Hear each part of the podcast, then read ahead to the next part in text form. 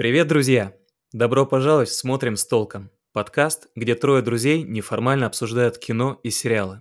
В этом выпуске вы узнаете, чем опасен брак по расчету, что случается, когда черное золото находят люди с черной душой, и почему лучше не брать то, что плохо лежит.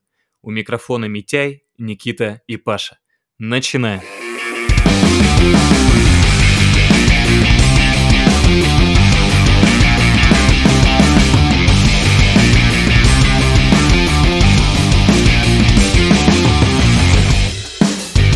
Фильм, о котором я вам сегодня расскажу, чаще среди прочих называют лучшим фильмом 2000-х годов. Поэтому неудивительно, что он был номинирован в шести номинациях на «Оскар». В итоге он выиграл в двух из них, в том числе получил «Оскар» за лучшую мужскую роль. В международном прокате название фильма цитирует Библию. Второй выпуск мы говорим про Библию, ну как есть. Цитирует книгу «Исход», глава 7, стих 19. «И будет кровь». В российском прокате фильм вышел под другим названием. Нам он известен под более, видимо, привычным нам названием «Нефть».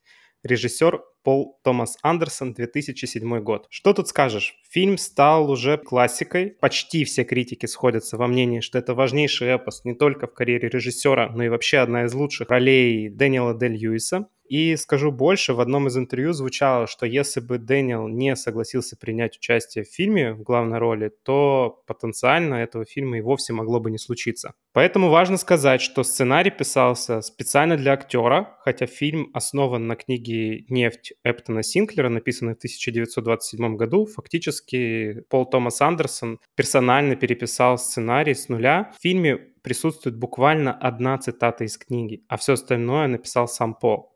Фильм вышел в 2007 году, как я уже сказал, так что у нас сегодня, забегая вперед, скажу, то, что целых два фильма, вышедших в этот год. Сюжет фильма разворачивается в начале 20 века, рассказывает нам историю жизни Дэниела Плейнвью, предпринимателя, искавшего золото и серебро, а нашедшего в итоге нефть. Спустя несколько лет нам его показывают уже успешным предпринимателем, который сам себя называет нефтяником, семейным человеком, он колесит по Америке в поисках месторождений, скупая перспективные земли у населения, и однажды к нему приходит молодой паренек по имени Пол Сандей, роль которого исполнил Пол Дана. И давайте мы запомним эту фамилию, она будет нам важна дальше по сюжету. Так вот, этот молодой парень предлагает продать информацию о территории, где нефть буквально проступает сквозь землю наружу.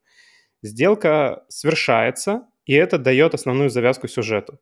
Дэниел вместе со своим приемным сыном отправляется в Калифорнию исследовать земли и скупать их у местных жителей. Там же он знакомится со вторым ключевым персонажем фильма, братом Пола Санде и Лаем Санде, братом-близнецом Пола. Обе роли исполнил Пол Дан, и здесь я сразу сделаю маленькую ремарку, что изначально на роли Лая претендовал другой актер – но Пол Дана был настолько хорош, что режиссер принимает решение изменить сценарий и сделать братьев близнецами. Кажется, что уже на этой э, стадии можно констатировать, что сильнейший актерский состав и сильнейший дуэт в этом фильме это Дэниел Дэй Льюис и вот Пол Дана. И мне кажется, это для Пола Дана тоже большим давлением э, было играть в паре с одним из величайших актеров современности. Вот справился ли он с этим, на твой взгляд? К слову о Поле, когда смотрел фильм, и сначала Пол Дан представился как Пол персонажу Дэниелу. Кстати, вообще забавно, что актеров э, зовут в фильмах так же, как и в реальной жизни. Да, мне тоже это. Вот, и он представляется как Пол, и потом мы его уже видим, и представляется как Илай, и у меня был сначала диссонанс, потому что я не понял, что это разные персонажи. Я подумал, что это какая-то то ли махинация, то ли что-то, что я, может, не дорасслышал до этого. И только уже ближе к концу фильма до меня, наконец, допирает, что это реально два разных персонажа, которых обоих сыграл Пол Дана. Это вот, видимо, братья-близнецы, да, родственники. Забавно. Да, меня это, кстати, тоже первый раз, когда я смотрел, э, огорошило в том плане, то, что я такой, о, странно, он же только что пытался продать ему информацию о землях, а теперь он какой-то религиозный фанатик, и это как-то прямо не вяжется одно с другим. А вот э, с точки зрения присутствия на экране у меня вот противоположная точка зрения. Я, честно, э, не отобразил, что это один и тот же актер. Представляете? То есть э, для меня вот это поведение, да, и энергетика в кадре, которую э, Пол играл и как с братом, и как э, когда он был проповедником, она была настолько различная, что я не отобразил тот факт, казалось бы, очевидный, что э, двух персонажей играет один и тот же актер. Настолько они были э, разными в его исполнении. Много говорит об актерском таланте Пола Дана. Факт. Да, если говорить о Поле, то безумно талантливый актер, который потом показал во многих картинах себя. У меня, кстати, любимый с ним фильм, даже не фильм, а, можно сказать, сериал, это «Война и мир» BBC. Он играет Пьера Безухова. И я, честно говоря, после того, как я это посмотрел, я не могу представлять Пьера Безухова как-то иначе, как в роли Пола Дан. А мне он очень нравится в «Заложницах». Да, тоже великолепный фильм, к слову. Блин. Сейчас мы еще вспомним «Человек швейцарский нож», и дальше пути назад не будет. Окей, ладно, давайте э, перенесемся назад к нашему фильму. В общем, Илай Сандей, брат-близнец Пола, он очень религиозен. Он считает себя мессией и является проповедником церкви Третьего Откровения. Между ним и не очень-то религиозным нефтяником постепенно будет возникать конфликт, который на протяжении фильма будет то тлеть, то разгораться и продолжится, я бы сказал, на протяжении всей жизни вообще героев. А в общем-то вот и весь сюжет. Кажется, плюс-минус обычная история про становление нефтяного бизнеса конкретного человека. Да, скажу я, но главный герой, он намного мрачнее, чем нам это кажется в начале. Это не просто человек, который ничем не поступится на пути к своей цели. Это буквально одержимый идеей бурения и заработка персонаж никто и ничто не может ему помешать. Мне тут кажется, что дело даже не в его безумной жажде наживе и открыть как можно больше вот этих скважин нефтяных. Мне кажется, Дэниел движется именно а, на топливе конкуренции. Это то, что его постегивает делать то, что он делает на протяжении всего фильма. Деньги, конечно, там, да, он предприниматель, но во главе всего стоит его жажда конкуренции. Даже в какой-то момент в фильме обговаривается, что он говорит э, своему брату, которого он вдруг в середине фильма находит, там, надеюсь, не будет большим спойлером. Не будет. Не будет, да. Что он терпеть не может конкуренцию. В фильме видно, что он сделает все, чтобы быть на первом месте везде, во всех разговорах, mm-hmm. во всех диалогах, во всех каких-то столкновениях с другими персонажами. Он пытается встать у руля и показать свою силу. Деньги, мне кажется, тут и жажда наживы играет вторичную роль. Э, это правда, мне тоже так показалось. И здорово, что э, персонаж, он именно раскрывается по ходу фильма, потому что, ну, в начале, вот я когда увидел вот эту парочку, да, что вот вроде предприниматель ходит со своим сыном, там как-то сводит концы с концами, э, и у меня, знаете, вайп такой, как у Уилла Смита в «Погоне за счастьем». Помните, он да, там тоже да. с ребенком ходил везде фильм. и пытался там, ну, выжить просто. И у меня такая же ассоциация возникла, но она была обманчивой по ходу фильма раскрывается, что персонаж Дэй Льюиса — это, ну, нифига не такой лапушка. Он акула. Фактически он хищник. В этой пищевой цепочке он действительно пытается быть на первом месте. Митяй, вопрос. Напугал ли тебя персонаж Дэниела Дэй Льюиса? В свете отсылка к нашему прошлому выпуску. Хэллоуинскому выпуску. Хэллоуинскому, да, где все поделились своими страхами. Кстати, посмотрите его обязательно. Послушайте. Послушайте, посмотрите, колокольчик, лайк, все дела.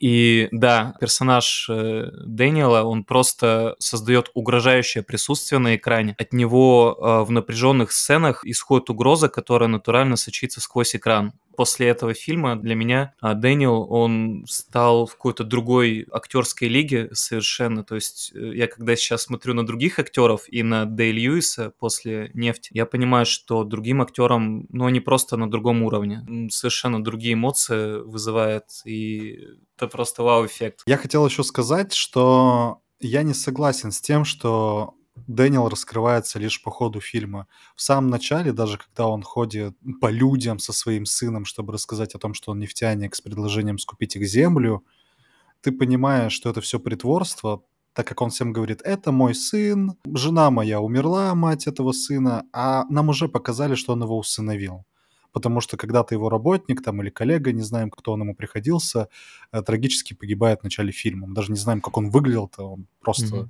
некий мужик, который вдруг умер, и у него остался ребенок. Сразу даже с самого начала у тебя есть подозрение, что он-то и ребенка взял не из-за того, что у него какая-то глубокая привязанность или, например, ему жалко его стало, а из-за шкурного вопроса. Чтобы легче было вести дела. Но я как человек до последнего верящий в людей, я думал, что он взял его из самых э, альтруистичных эгоистичных побуждений, но по ходу фильма, в общем-то, раскрывается, почему он взял в партнеры, э, как он сам называет, до этого ребенка, малыша. Хотя на самом деле ребенок, как по мне, в основном-то и раскрывает потом характер Дэниела.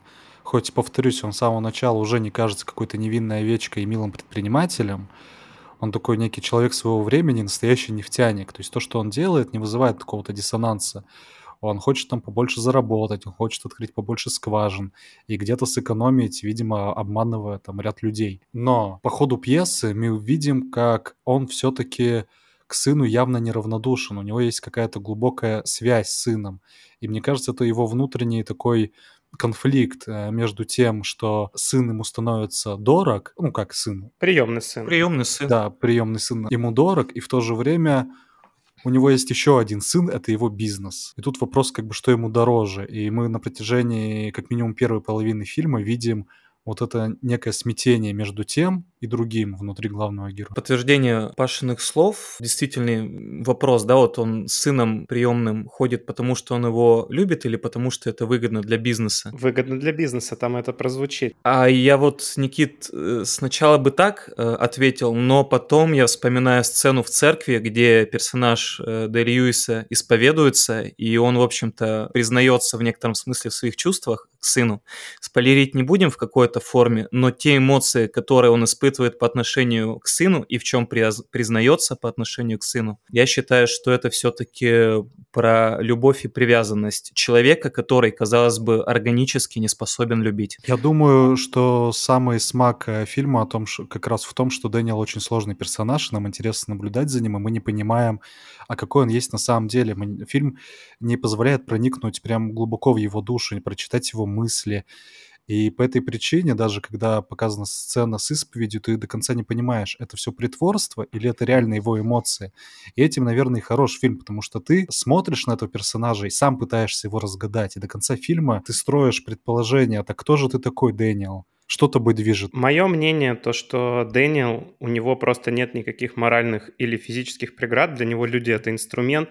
И ни публичное унижение, ни смерти соратников, ни травмы, ни несчастные случаи не могут его остановить. На его безумном пути есть только цель, и цель важнее всего. Вот это мне так кажется. Тут вопрос, на самом деле, потому что он по мере э, фильма сталкивается, как я уже озвучивал, со своим братом. Там будет большой твист, я не буду сейчас говорить какой, но когда он узнает, что у него есть родной брат от отца, он находит частичку себя в этом мире. То есть для него семейные узы в той или иной степени все-таки важны. Он искренне э, с ним делится там частью своей там, ну, конечно, не власти, но вот этого предприятия. Он сидит с ним за одним столом и так далее, и так далее. Только по той причине, что это его брат, которого он не знал, не видел раньше всю свою жизнь, и вдруг он появляется на его пороге, и он понимает, это вот частичка его семьи, и для него это важно. Ну да, наверное, ты прав. Это скорее исключение, да, такое получается, то, что все остальные люди как будто для него вообще расходный инструмент, а здесь действительно он проявляет какие-то чувства, но чем это закончится, узнаете, посмотрев. Я думаю, что и с сыном такая же примерная история. Просто сын приемный, из этого, наверное, она более сложная внутри его души, так скажем. У него не получается понять, как он на самом деле относится к своему сыну. То есть в одной сцене он ему искренне помогает и утешает, а в другой сцене он уже... Бросает его и бежит к скважине, потому что там да. появилась нефть. Да, и нефть важнее сына в этой ситуации. Да, и ты в это время а, пытаешься понять, что на самом деле происходит внутри Дэниела. Он не просто какой-то злодей, а, жесткий, беспрецедентный Нет, я не говорю то, что он злодей. Он сложный персонаж, да. Действительно, наверное, ты прав, и трудно здесь как-то однозначно ответить на вопрос, какой он все-таки внутри. Я думаю, то, что для каждого посмотревшего внутренний мир Дэниела может быть разный. Надо самостоятельно делать выводы. Что я точно могу сказать, что персонаж абсолютно несгибаемый. То есть нам буквально вот в первые минуты фильма показывают сцену, когда герой ломает ногу, но даже это не может его остановить. Он добирается до города ползком и записывает найденное месторождение нефти на свое имя. И так, в общем-то, мы с ним знакомимся. Кстати, первые 15 минут в фильме вообще нет слов, но при этом ты очень четко понимаешь бэкграунд героя, что происходит, То есть именно экскурс в историю сделан очень хорошо. Я думаю, то, что здесь, опять же, надо отдать должное великолепнейшей актерской игре и отмечу здесь еще постановку. Вы сказали сейчас про сломанную ногу, я понял, что э, очень яркая аналогия есть, немножко забегая вперед, что персонаж Дэниела Де Льюиса в начале фильма ломает ногу и молча добирается до нужного места. А между тем, еще один из э, ключевых героев этого выпуска в конце ломает руку и также молча добирается до нужного места. Понимаете, о ком я? Понимаем, но не скажем нашим слушателям, пусть ждут второго фильма. У нас выпуск посвящен жадности, но при этом хочу все-таки еще раз с вами, парни, обговорить момент. Дэниел, он и вообще фильм «Нефть», он про жадность или он про что-то другое? Там явно обыгрываются вот эти человеческие пороки, но я не уверен, что Дэниел безумно жаждет каких-то огромных денег. Есть сцена, где ему Standard Oil, это компания, которую основал Рокфеллер, предлагает очень большие деньги для того, чтобы скупить его вышки. Мгм. Если бы человек был жадным, он бы явно согласился. Но Дэниел движет явно э, другие порывы. Он жаден, Паш, он просто... Жадность, она не к деньгам, это жажда, наверное, власти в каком-то смысле, вот этого победы. То есть ему что-то предлагают, и он это отринет для того, чтобы Мгм. найти сделку лучше. То есть ты понимаешь, то есть у него вот этот вот есть внутреннее желание быть самым лучшим, победить в любой схватке. Это именно желание победы, жажда победы, вот это движущая сила героя в данном случае. Я думаю, да, что тут больше идет речь про амбиции, нежели про жадность, но амбиции несколько нездоровые, судя по тому, какой вид они э, приобретают э, в фильме. И мне кажется, вот Дэниел, он был бы тем персонажем, который согласился бы на пировую победу. То есть он, э, вот к вопросу, да, о приоритетах, там, власть, деньги, э, самореализация. Я думаю, что если бы у него был выбор, да, потерять все и победить кого-то, самоутвердиться, он бы выбрал именно этот вариант, а не просто деньги. Да, да, думаю, ты прав. Там есть очень знаковый момент. Дэниел подходит к менеджеру Standard Oil и заставляет его признать, что тот проиграл. Да, Мне кажется, эта деталь наиболее ярко характеризует Дэниела как персонажа. Признай, что ты проиграл. Признай Да. при всех, скажи это сейчас. И то же самое так или иначе произойдет с персонажем Илая, вот в их противоборстве, да. И, кстати, Илаю им тоже движет жажда. Жажда быть мессией, жажда построить церковь, построить церковь больше, увеличить свой приход. Он тоже становится акулой, торгуя своими отношениями с Богом. И вот это тоже Мгм, мгм. великолепный персонаж, который показывает, насколько Илай жаждет быть принятым в обществе как мессия. Фактически нам показывают э, два одинаковых архетипа, только с разной весовой категорией. Мгм. И в разных сферах. Илай, да, вот у него же реально там вот как маленький приход, да, все начиналось там на 10 человек, а потом он такой, нужно построить зиккурат. И тоже э, ищет деньги, ищет спонсоров, убеждает там э, всех, насколько можно. И, кстати, вот проповеди у него классные. Вот, вот этот вайб э, религиозного фанатика, вот эти просторные, пространные изречения, как он тянет слова, это все здорово передано. И тут я, кстати, похвалю переводчиков, потому что я слышал его голос в оригинале, и голос в дубляже как перевели, и он абсолютно идентичен. Вот здорово эту капризную нотку передали, вот эту фанатичную нотку. Веришь, что он тоже, ну, не окей, у него все с психикой, он тоже не такой уж... Во-первых, он не жертва, тоже, я думаю, кому-то дорогу там перешел. И я думаю, что он во многом похож на Дэй Льюиса, даже больше, чем мы видим с экрана. Сто процентов. Мы как раз об этом и говорили, что это два одинаковых архетипа, только разной весовой категории. К слову, о проповеди, которые Илай в фильме показывает, я после этих проповедей только убедился, что Пол Дана просто замечательный актер. Боже, ты на них смотришь и думаешь, как же это круто выглядит, Да. подери. Также хотел бы, если мы заговорили об Илае, сказать, что там есть занимательная сцена в первой половине фильма о том, как Илай говорит, можно я освещу вашу вышку. И он это делал не по той причине, что он глубоко верующий человек. Для него важно показать, что он лидер этой э, общины.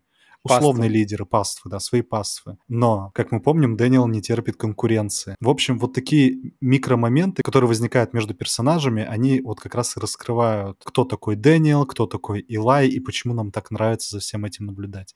Нефть тут играет лишь в такую вторичную роль, она фоновая. Это вот, кстати, самый важный поинт, то, что нефти там в фильме-то практически нет. Нам вообще все равно, как там что там Мгм. качается, как что добывается. Это просто фон для того, чтобы показать битву вот этих вот двух э, титанических mm-hmm. фигур между собой. Еще знаешь, mm-hmm. Митяй, вот ты сейчас сказал на тему того, то, что очень хорошо персонажи говорят, я не знаю, как в переводе, не помню, вернее, я последний раз смотрел фильм э, в оригинале, но суть в том, то, что Дэниел Дель Льюис каждый день перед съемками на протяжении какого-то очень длительного периода смотрел фильмы тех годов, чтобы научиться говорить именно в той манере, в которой говорили персонажи mm-hmm. тех лет. Что еще бы я бы хотел отметить? Э, я хочу сказать то, что в фильме невероятная операторская работа. Начнем сразу же с того, то, что оператором выступил Роберт Элсвит, и за свою работу он удостоился Оскара в итоге. Фильм действительно снят очень классно. Огонь в кадре как снят. Это же истинное великолепие. Ну вот просто ты смотришь на это и думаешь, вот это эпос, как круто это выглядит. И несмотря на то, что хронометраж фильма достаточно внушительный, фильм идет 2 часа 37 минут, почти, почти 3 часа на самом деле, смотреть его не скучно, ты просто наслаждаешься красотой картинки и актерской игрой. И еще я бы хотел отметить музыку, потому что музыка в этом фильме тоже играет очень важную роль. Всю музыку для этого фильма написал Джонни Гринвуд, участник легендарной группы Radiohead. И Андерсону буквально пришлось его уговаривать взяться за работу. Мы вот буквально в прошлый раз говорили о том, что режиссер уговаривает музыканта сделать саундтрек к фильму, да, или записать какие-то музыкальные произведения к фильму, и результат получается великолепный. И здесь ровно такая же история. В общем, Андерсон уговаривает Гринвуда взяться за работу, и в итоге музыкант получает черновой вариант фильма, запирается в, в кавычках в небезызвестной студии Эбби Роуд в Лондоне, и через три недели присылает Андерсон двухчасовую запись музыки. И она даже не вся оригинальна, то есть там, например, звучат фрагменты произведений Брамса, но, тем не менее, музыка в этом фильме — это прям вот, ну, очень важная часть повествования. И самое главное, что она делает, она нагнетает саспенс. То есть ты буквально слышишь музыку, она играет большую часть фильма на самом деле, тебе становится тревожно. От просто вот от того, что ты слышишь, от того, что ты смотришь, то есть она не дает расслабиться. Мне кажется, это очень интересный эффект, то, что саундтрек не дает тебе ощутить себя комфортно с этим фильмом. Интересно. Скажу прямо, я-то музыку особо не запомнил. Тем не менее, э, фильм держит в напряжении. Но он держит в напряжении скорее потому, что он так поставлен. Потому что все, что там происходит, это как натянутая струна. Вот-вот что-то будет, вот, вот, вот что-то пойдет не так, или произойдет что-то, что повлияет на последующий сюжет. Это в целом скорее про постановку, про режиссуру, про гениального Даниэла Дальюлиса, который каждый раз, когда он появляется в кадре, ты ждешь, что что-то будет, вот какой-то крутой диалог, какое-то крутое действие, вот, вот, вот, сейчас, вот, вот сейчас будет. Угу, угу. Да. Давайте перейдем к оценкам. А, фильм, как я уже говорил, понравился критикам. Он собрал по 30 суперпрестижных наград неплохо показался в прокате с точки зрения сборов, в отличие от э, «Магнолии» Том, Пола Томаса Андерсона, которая, наверное, один из самых его известных фильмов. И она так и не окупилась. Этот фильм собрал в прокате в три раза больше, чем он стоил. Стоил он 25 миллионов долларов, собрал 75. Для меня лично этот фильм стал открытием, и впервые я его посмотрел только лишь потому, что увидел до этого банды Нью-Йорк, и меня так впечатлил Дэниел Дель Льюис в роли мясника, что я пошел еще смотреть, в каких фильмах он снимался, и именно так открыл для себя нефть. Я точно не помню, сколько раз я его смотрел, но точно больше трех, и я уверен, что в будущем я посмотрю этот фильм не один раз, потому что он действительно очень сильный. На мой взгляд, в нем получилось создать вот этот тонкий баланс составляющих. Когда ты его посмотрел в финальной сцене, ты такой досматриваешь и думаешь, вот это эпос. Кстати, вот, мне кажется, оригинальное название фильма «There will be blood», да будет кровь, да, как Никита говорил, оно гораздо больше подходит э, ему, чем адаптированная нефть.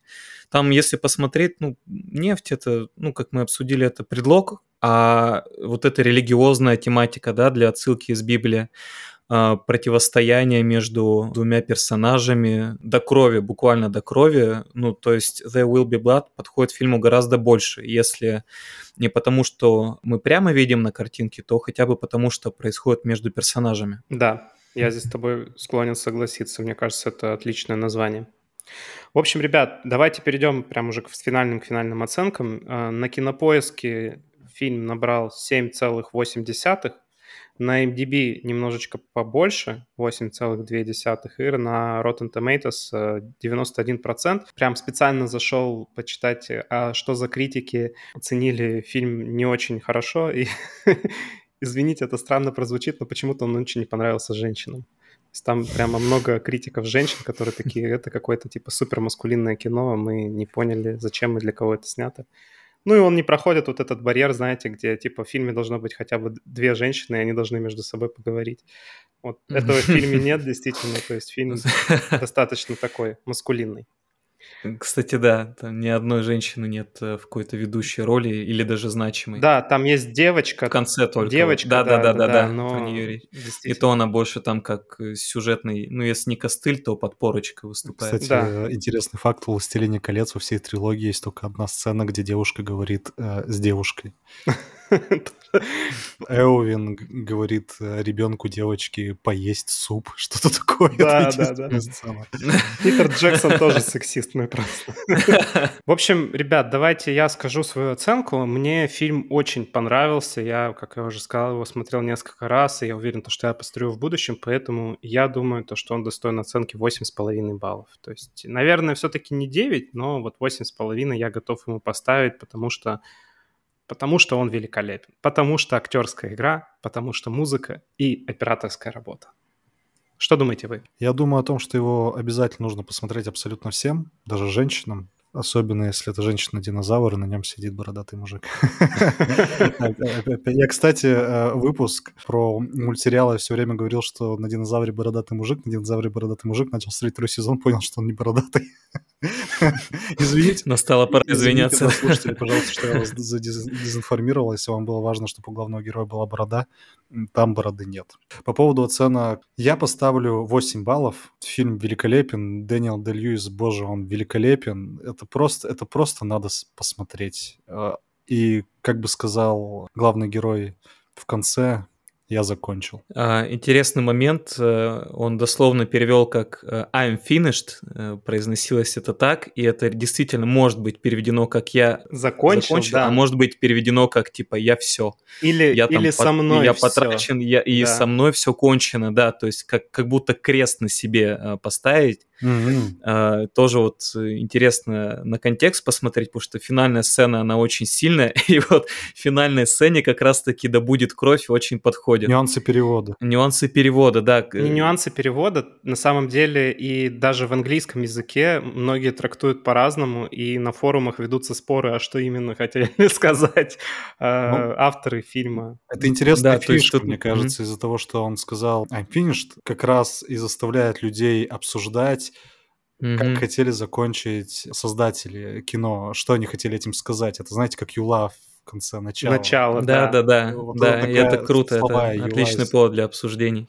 Да, то есть тут реально смысл может быть как в GTA, да, потрачено, wasted. Вот мне даже так немножко показалось. Вот. А по оценкам, я считаю, это блестящая роль актеров, как главного, так и второго плана. А, их химия между друг другом. И я специально даже пересматривал сцену исповеди, и в оригинале ее пересматривал. Я считаю, что очень мало настолько сильных э, сцен в кинематографе вообще. Я бы только ради нее, и, кстати, еще ради сцены с э, баром, да, ну там паб был, да, где тоже напряженный диалог происходит. Ради этих двух сцен я бы поставил 8,8. Меньше, ну, мне кажется, будет мало, потому что это прям апогей актерской игры. Никит, ты у нас как ответственный за калькулятор, надеюсь, сейчас скажешь. 8,4 средняя оценка, да, я уже посчитал.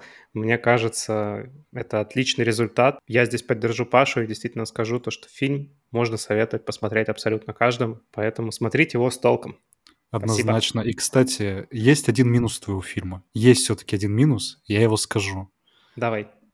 Пока снимали твой фильм, он мешал съемкам моего фильма, о котором мы сейчас поговорим.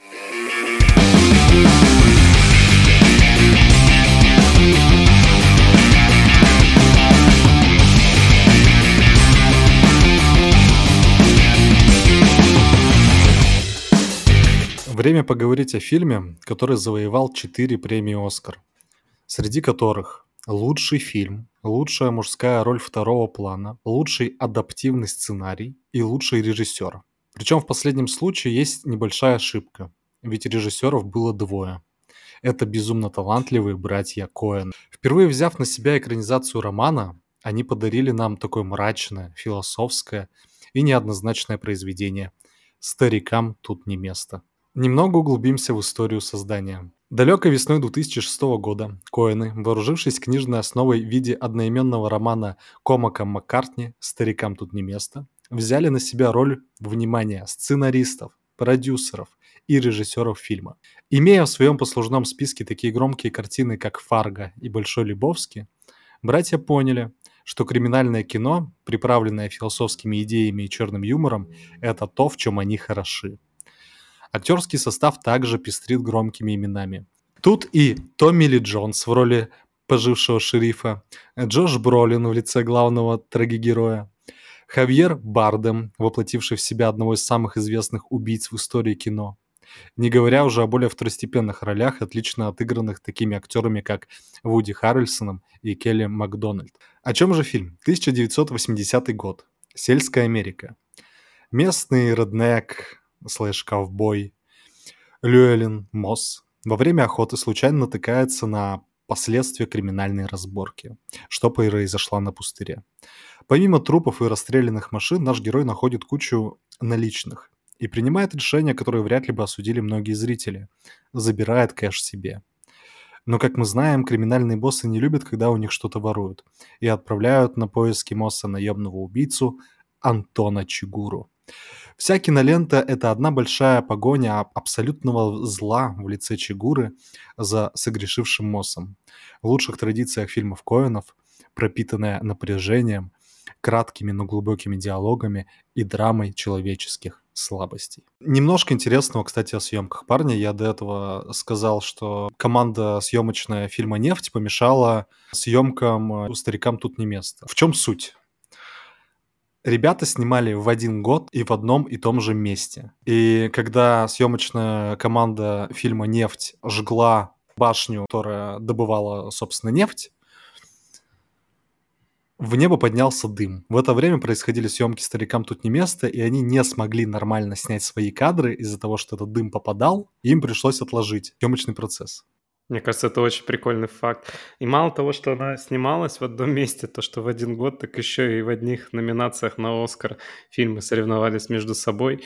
И, в общем-то, действительно, старикам тут не место выиграли чуть больше Оскаров. У них и номинаций больше. У них и номинаций больше, Оскаров выиграло больше, да. И на самом деле, мне кажется, то, что справедливо, потому что в тех номинациях, в которых победил «Старикам тут не место», в них, я бы сказал, фильм действительно лучше «Нефть». Справедливо то, что, например, за лучшую операторскую работу все-таки выиграла «Нефть», Угу. но за роль второго плана, безусловно, должна была выиграть «Старикам тут не место», и я очень рад, что это случилось. Ну да, как Кавьер Бардем сыграл Антона Чигуру, это вообще замечательно. Сразу тоже накину несколько интересных э, фактов. Первый факт.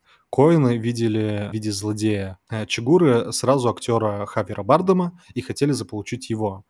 Хавер Бардем же отказывался. Он говорил, я не очень люблю насилие, это раз. Два, я испанец, и поэтому по-английски говорю не идеально, у меня прям акцент.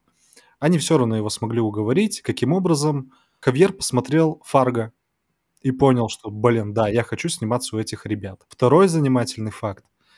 Это прическа, очень причудливая у персонажа Антона Чигуры.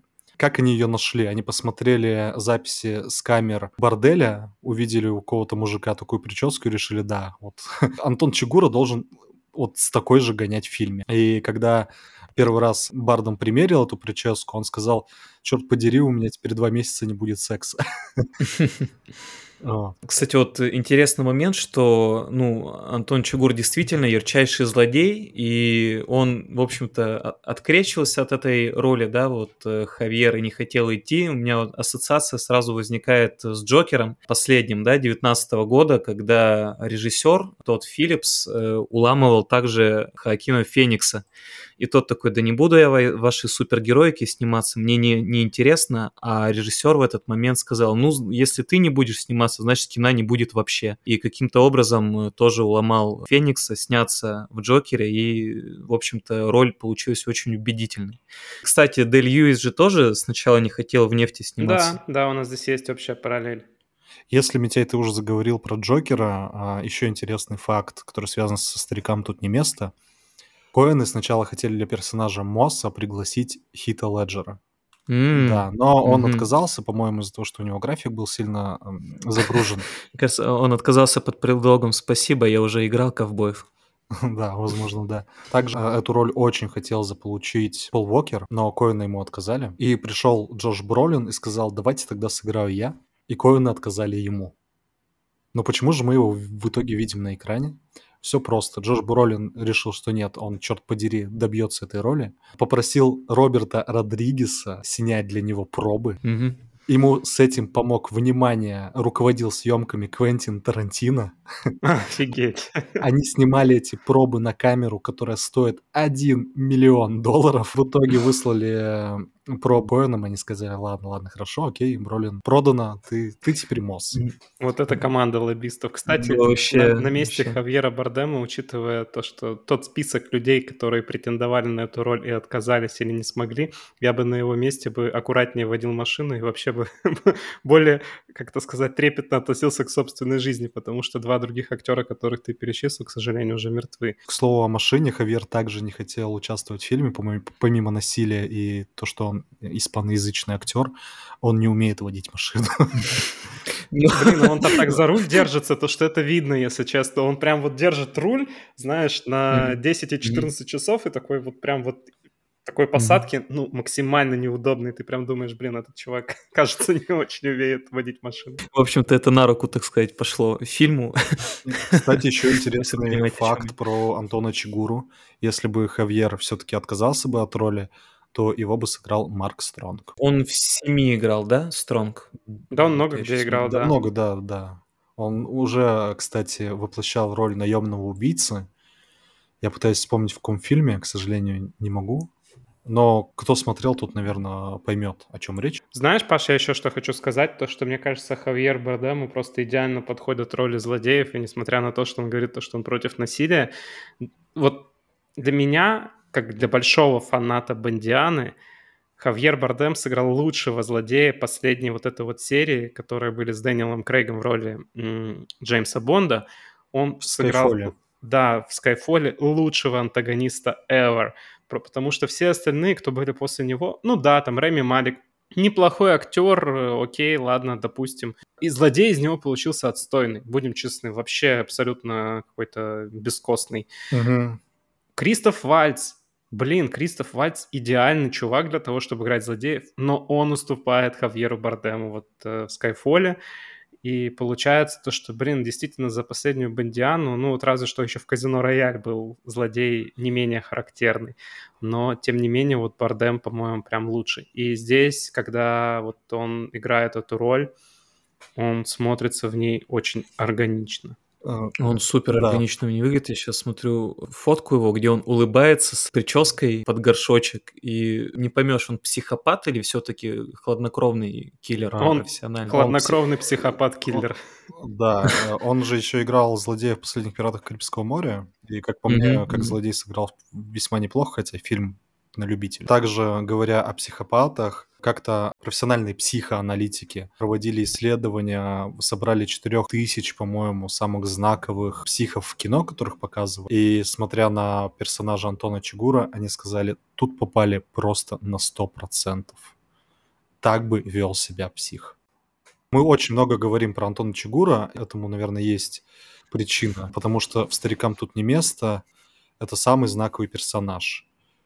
Он тут полностью у руля и полностью забирает а, зрительское внимание к себе, как только появляется в кадре. Потому что при всем уважении к Бролину, при всем уважении к персонажу Мосу, который вроде как такой главный герой, и весь фильм сбегает от Антона Чигуру, и ты, в принципе, ты болеешь за Бролина в надежде, что он все-таки спасется. Чигура тут гораздо более весомый и сильный персонаж, нежели все остальные.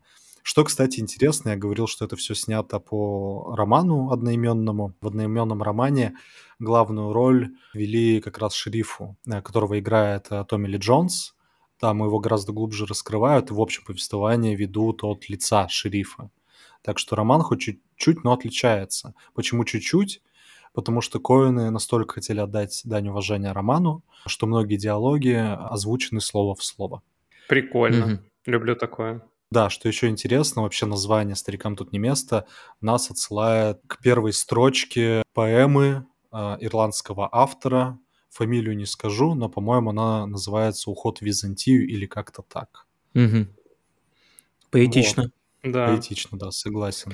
В общем, а, «Старикам тут не место» — это весьма такой философский фильм, потому что ты его смотришь и вообще не очень понимаешь, а что происходит, так как сам сюжет достаточно прост.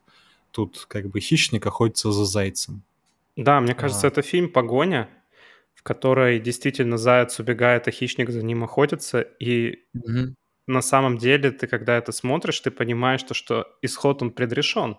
Вообще-то. Ну, кстати, за этим интересно наблюдать, потому что Заяц тоже не лыком шит. Заяц — это ветеран Вьетнама, у него есть боевой опыт, и его выживаемость, в общем-то, обеспечивается во многом боевым опытом, потому что в отличие от большинства жертв, которые могли бы оказаться на его месте, он все-таки умеет противодействовать, умеет прятаться, проявляет смекалочку, и поэтому погоня остается конкурентоспособной. Здесь не будет тупых ситуаций, когда э, жертва делает какой-то заведомо проигрышный шаг и из-за этого умирает. Ну да, Мне да. кажется, тем интереснее смотреть то, что это два профессионала, но при этом все равно ты понимаешь то, что, блин, Хавьер сама да, неотвратимость. просто как-то бесполезно спорить со штормом, да? Примерно Да, здесь такое да. же какое-то Он впечатление. как будто на голову выше, и ты понимаешь, что он в другой лиге находится, и то- точно максимум, на что можно рассчитывать, это сбежать, а не там убить, победить. Мы говорим сегодня про жадность, и хочется сразу отметить, почему мы выбрали этот фильм в рамках категории. Мосс крадет эти деньги. Ну, как крадет? Они были на тот момент бесхозные, скажем прямо. Забирает их себе. Деньги вот этих криминальных боссов. В связи с чем и случается вся остальная погоня, почему Антон Чугурта и хочет его убить. Но сколько было возможностей у персонажа Мосса сдаться, сотрудничать с властями, принести эти деньги полиции и закончить весь этот ад, который начал твориться после того, как он эти деньги украл. Он этого не делает. Он обычный реднек, он такой сельский американец. Эти деньги вскружили ему голову. Он понял, что это возможность ему вырваться из того плена, в котором он жил все эти годы, потому что нам показывают его быт, это он живет, по-моему, в каком-то фургончике или маленьком доме, В трейлере, да. в трейлере, да, со своей женой. Жену сыграл Келли Макдональд. Мне очень нравится эта актриса, крайне харизматичная. Тут э, за ней в кадре тоже приятно наблюдать. Родом из американского города Одесса. Одесситка, да. И если бы не жадность Мосса, возможно, фильм бы закончился бы абсолютно иначе. Да и, наверное, бы не начинался. Да. Это знаешь, вот эти как это... Если бы какой-нибудь фильм, первый диалоги пошел бы не так, как он пошел в первом диалоге, там такие, типа, хочешь там сделать что-то? Нет, все, конец. Просто этот фильм полностью построен. Спасибо за просмотр. Да, именно на том, Да. то, что жадность Мгм. вскружила голову Мосу. И это, в общем-то, стало причиной такого витка насилия со всех сторон. То, что просто даже в голове не укладывается, как это вообще бы могло бы в реальности происходить. Но я думаю, то, что действительно какие-то такие события могли иметь место, потому что, ну, блин, понятно то, что ребята, которые работают в криминальном бизнесе, да, которые там торгуют наркотиками, вряд ли испытывают какие-то сантименты, да, и ведут себя как-то адекватно ситуации. Ну да, мы еще помним же, что все происходит на границе с Мексикой, Да, а да. как научили нас э, во все тяжкие сериалы нарко, там криминалитет это что-то в порядке вещей, и там горы трупов и безнаказанность, боязливость полиции является нормой. Здесь, кстати, вот ты сказал про боязливость полиции. Здесь никакой боязливости полиции нет. Мне кажется, Томми Мгм. Ли Джонс великолепно отыграл вообще свою роль умудренного опытом шерифа, который все понимает в этой жизни, кроме вот этого... Того, как ловить преступника вовремя. Да ну нет, Нет, дело не в этом. Фильм называется «Старикам тут не место», и Томми Ли Джонс как раз воплощает название Да. этого фильма. Потому что это поживший шериф, он просто уже не поспевает за всем трэшем, который творится в современном мире. Вот, я тут хочу полностью согласиться с Пашей. Там даже есть диалоги, которые показывают нам это, когда он говорит, не понимаю я эту молодежь. То есть он опытный, он классный, но у него просто в голове не укладывается, как можно такое творить. В этом как раз вот есть некоторый Мгм, контраст. и в этом раскрывается его герой. Кстати, мне знаешь, Паша, какой факт очень нравится об этом фильме? То, что mm-hmm. у нас здесь есть три главных персонажа, которые охотятся друг за другом, да, это такая как бы погоня одного за другим. Это Мосс, это Антон и персонаж шерифа Томми Ли Джонса. И нет mm-hmm. в фильме ни одного кадра, где они трое или хотя бы двое из них присутствуют в одной сцене.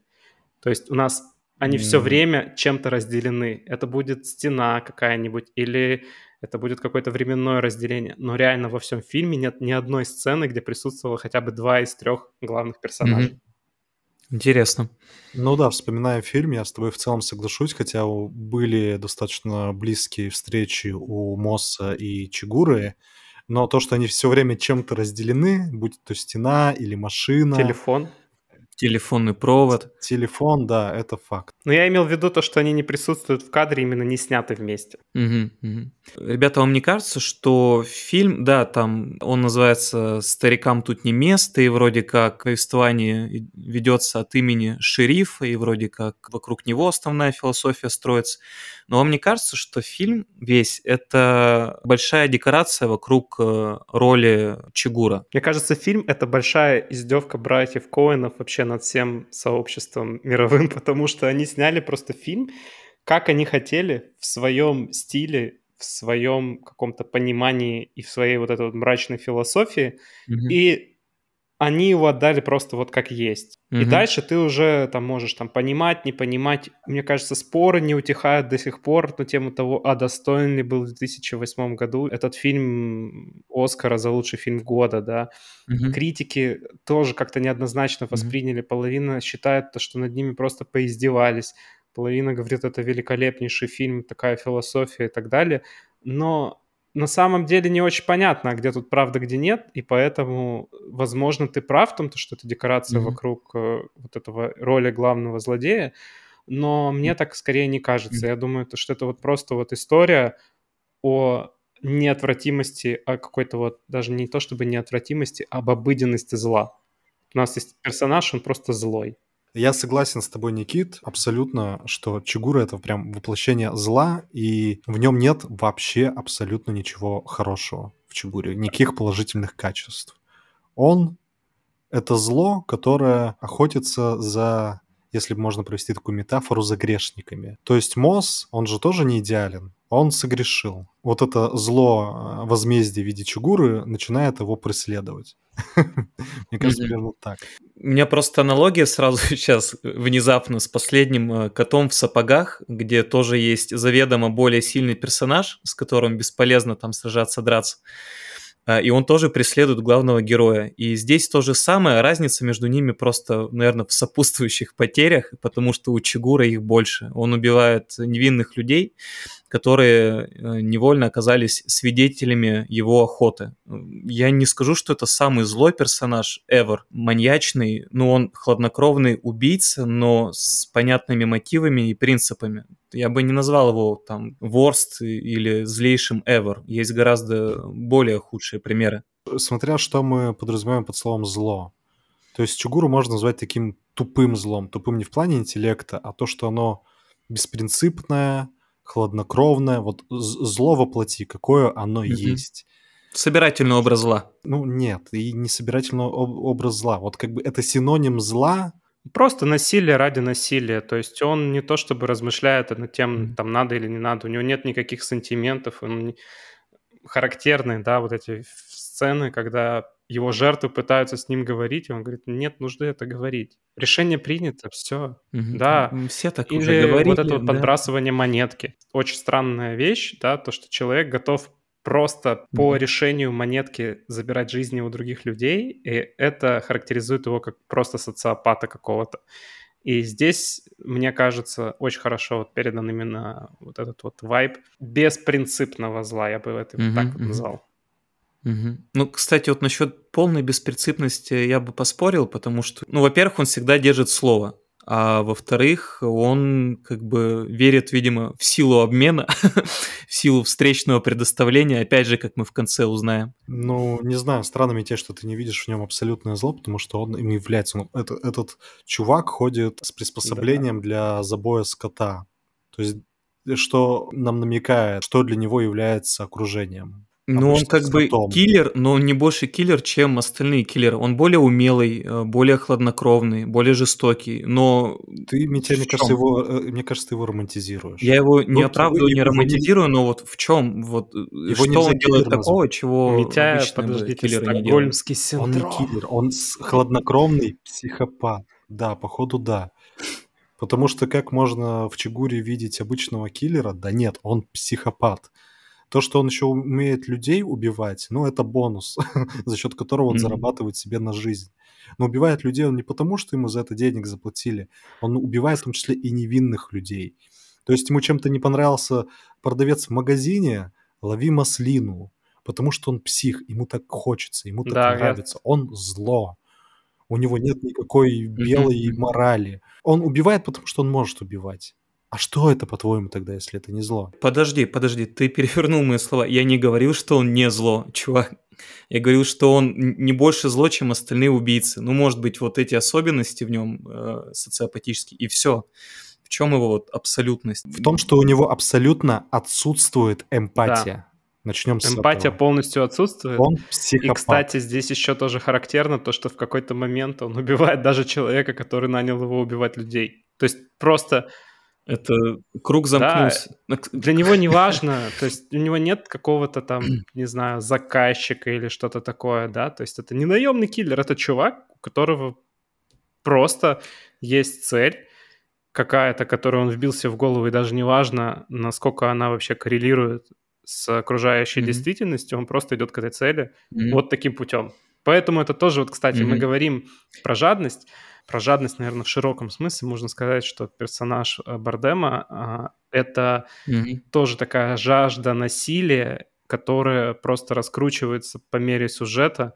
Это создает, на самом деле, достаточно сильный эффект, на мой взгляд эффект сильный, э, и я считаю, что вот некоторых жертв он реально мог бы избежать, не обязательно было бы там убивать ряд людей. Но, например, э, то, что он убил своего заказчика, ну, стоит оговориться, что его заказчик заказал его же. И вот к тейку о том, что весь фильм — это декорация вокруг Чигура, блин, я считаю, роль Харрисона, Вуди Харрисона, здесь она вообще какая-то, ну, просто как ружье висит, чтобы показать э, крутость э, Чигура. Митя, мне кажется, ты как-то бьешь по поверхности. Тут все гораздо, как сказать... Ну, а про что фильм? Про вот, как бы, да, про что фильм? Фильм про людей. Я бы сказал про людей и человеческую жадность. Жадность, э, как сказал Никита, у Чигуры, жадность к насилию, у Мосса жадность к деньгам и хорошей жизни – и фильм в целом про насилие. Это одно большое насилие одних людей над другими. Без какой-то белой морали, без того, что хорошие парни вдруг резко побеждают злодеев, которые ведут себя не очень хорошо. Это Коэны. Это фильм про людей с их недостатками. Только они в конце не показывают хэппи-энд. Они в конце показывают то, что бы и случилось в реальной жизни. Мне кажется, финальная сцена, где Томми Ли Джонс рассказывает о своем сне, я не думаю, что это будет спойлером, вот он просто сидит на кухне и рассказывает, что ему приснилось. И это дает нам такое как бы понимание того, что несмотря на все то, что произошло, он вообще не понимает, почему это произошло и зачем это произошло, и какая под этим всем была мотивация. То есть вот фильм именно о том, то, что зло случается. Просто. Да. В целом, кстати, озвучивая мысли многих зрителей, потому что в конце ты тоже не понимаешь, а что это было. Это когда ты посмотрел, как происходит что-то ужасное, неправильное, злое. Оно случилось, и никто не понес за это наказание. Оно просто случилось и произошло, потому что мы живем в таком мире. Кажется, что коины даже намеренно не подвели нас к какому-то выводу, просто чтобы каждый выводы сделал сам. Они показали нам историю с завязкой, с финалом, но все какие-то э, рассуждения и заключения, они на усмотрение зрителя остаются. Ну, мне кажется, это вообще характерная черта всего их творчества, скажу так, потому что какой вывод можно сделать после просмотра Большого Лебовски или баллады Бастера Скратс? Или Фарго. Или Фарго, да. Ну вот я сделал вывод после просмотра этого фильма, что если к тебе идет навстречу чувак э, с баллоном, то лучше бежать. Особенно если у него прическа из 80-х. Да, чувак с прической из 80-х и с баллоном, и Еще бы красный шарик, и вообще бы было бы. комбо. Ага. Этот фильм в любом случае нужно посмотреть хотя бы для того, чтобы составить мнение о том, что это, блин, было. Хотите вы этого или нет, но старикам тут не место. Это вот некий даже культурный феномен вот этих 2007 годов.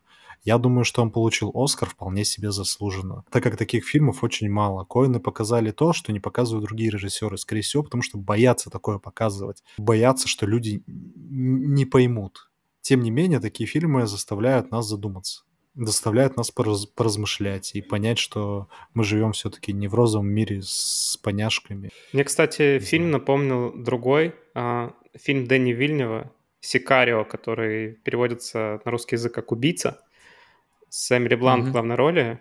И он тоже вот великолепно передает этот вайб. Если кому-то захочется... Если кто-то посмотрит «Старикам тут не место», ему захочется еще, то этот фильм, мне кажется, отличное дополнение. В общем, я бы хотел заключить, что это все в первую очередь про философию и на подумать. Это не боевик, где все классно стреляют. Это не детектив, где шериф все-таки находит убийцу и злодеи попадают там за решетку. Я думаю, нам надо на этой ноте перейти постепенно к тому, чтобы выразить какую-то личную оценку этому фильму. Я думаю, будет тяжело. Не в том плане то, что нам трудно выставить оценку, а в том плане то, что очевидно, что каждый понимает фильм по-своему, и так, наверное, и было задумано, и поэтому здесь трудно сказать. Я, например, могу точно сказать, что он мне не особо нравится, но при этом я смотрел его три раза, и я, наверное, тоже буду смотреть его еще, потому что ну, он настолько стильный, при этом абсолютно точно не комфортный фильм там для вечернего просмотра. Такое, в общем, неоднозначно у меня какое-то впечатление. Да, Ники, для любого просмотра, хоть дневного, хоть утреннего, это просто некомфортный фильм. Да, пожалуй, ты прав. Ну, ни у кого не было, да, такого, что ты просыпаешься в 8 утра и такой, пора смотреть, старикам тут не место. И чтобы настроение на весь день осталось. Я думаю, вообще старикам тут не место, надо смотреть за бутылкой виски. Да, ты сидишь, пьешь виски, думаешь о жизни и смотришь стриком, тут не место. Я, кстати, считаю то, что mm-hmm. Оскар он получил еще заслуженно, потому что вот был какой-то такой период в 2000-х годах, да, когда Оскар каждый год получал фильм, и я каждый раз, когда объявляют победителей, я был в целом согласен с тем, то, что действительно этот фильм выдающийся. А потом вот куда-то вот Оскар свернул немножко не туда, и там было несколько неудачных лет, и как-то вот оно все так вот, знаешь, то, что там условно лучшим фильмом года становится какой-то фильм, который ты один раз смотришь, и он просто навсегда стирается с твоей памяти, и ты его больше вообще не хочешь не пересматривать ничего. Так вот, старикам тут не место, он, мне кажется, этим и силен, тем, то, что он не сотрется из памяти. Мне знаешь, что еще напоминает э, «Старикам тут не место»? А, если кто смотрел фильм «Любой ценой», тоже, кстати, с Бролином, тоже советую. Я смотрел, да.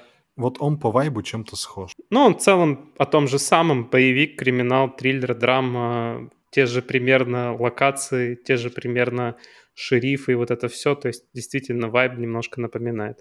Может быть, перейдем к оценкам? Я скажу mm. то, что я согласен с Пашей. Это фильм о том, что в мире происходит много дерьма, и вот нам его показали. Весь вообще смысл фильма в том, то, что, типа, ребята, в мире каждый день творится дичь такая, которую вы себе не можете вообразить. Кстати, да, это слышно из э, того, как шериф Томми Ли Джонс зачитывал газетную вырезку о том, что смотрите, какая жесть творится. Вот в мое время такого дерьма не было. Так вот, дерьмо было всегда на самом деле. Просто старикам тут уже не место. Давайте к оценкам. Раз я про него рассказываю, я его первый и оценю. Хотите вы этого или нет? Только скажи нам сначала оценки Кинопоиска и MDB. Безусловно, скажи, Никит. Кинопоиск 7,8, IMDb 8,2.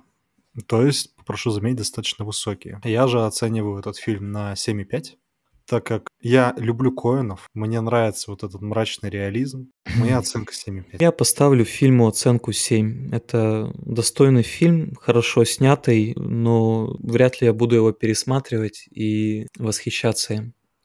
Окей, хорошо. А я поставлю 8, потому что мне кажется то, что он отлично передает, что в мире творится всякое. Технически он сделан очень хорошо. То есть в нем тоже достаточно длинный хронометраж, но за счет актерской игры, за счет того, как это все показано, и мы говорили в прошлом фильме о том, что там много музыки, в этом фильме музыка вообще практически отсутствует. Ее там вообще почти нет.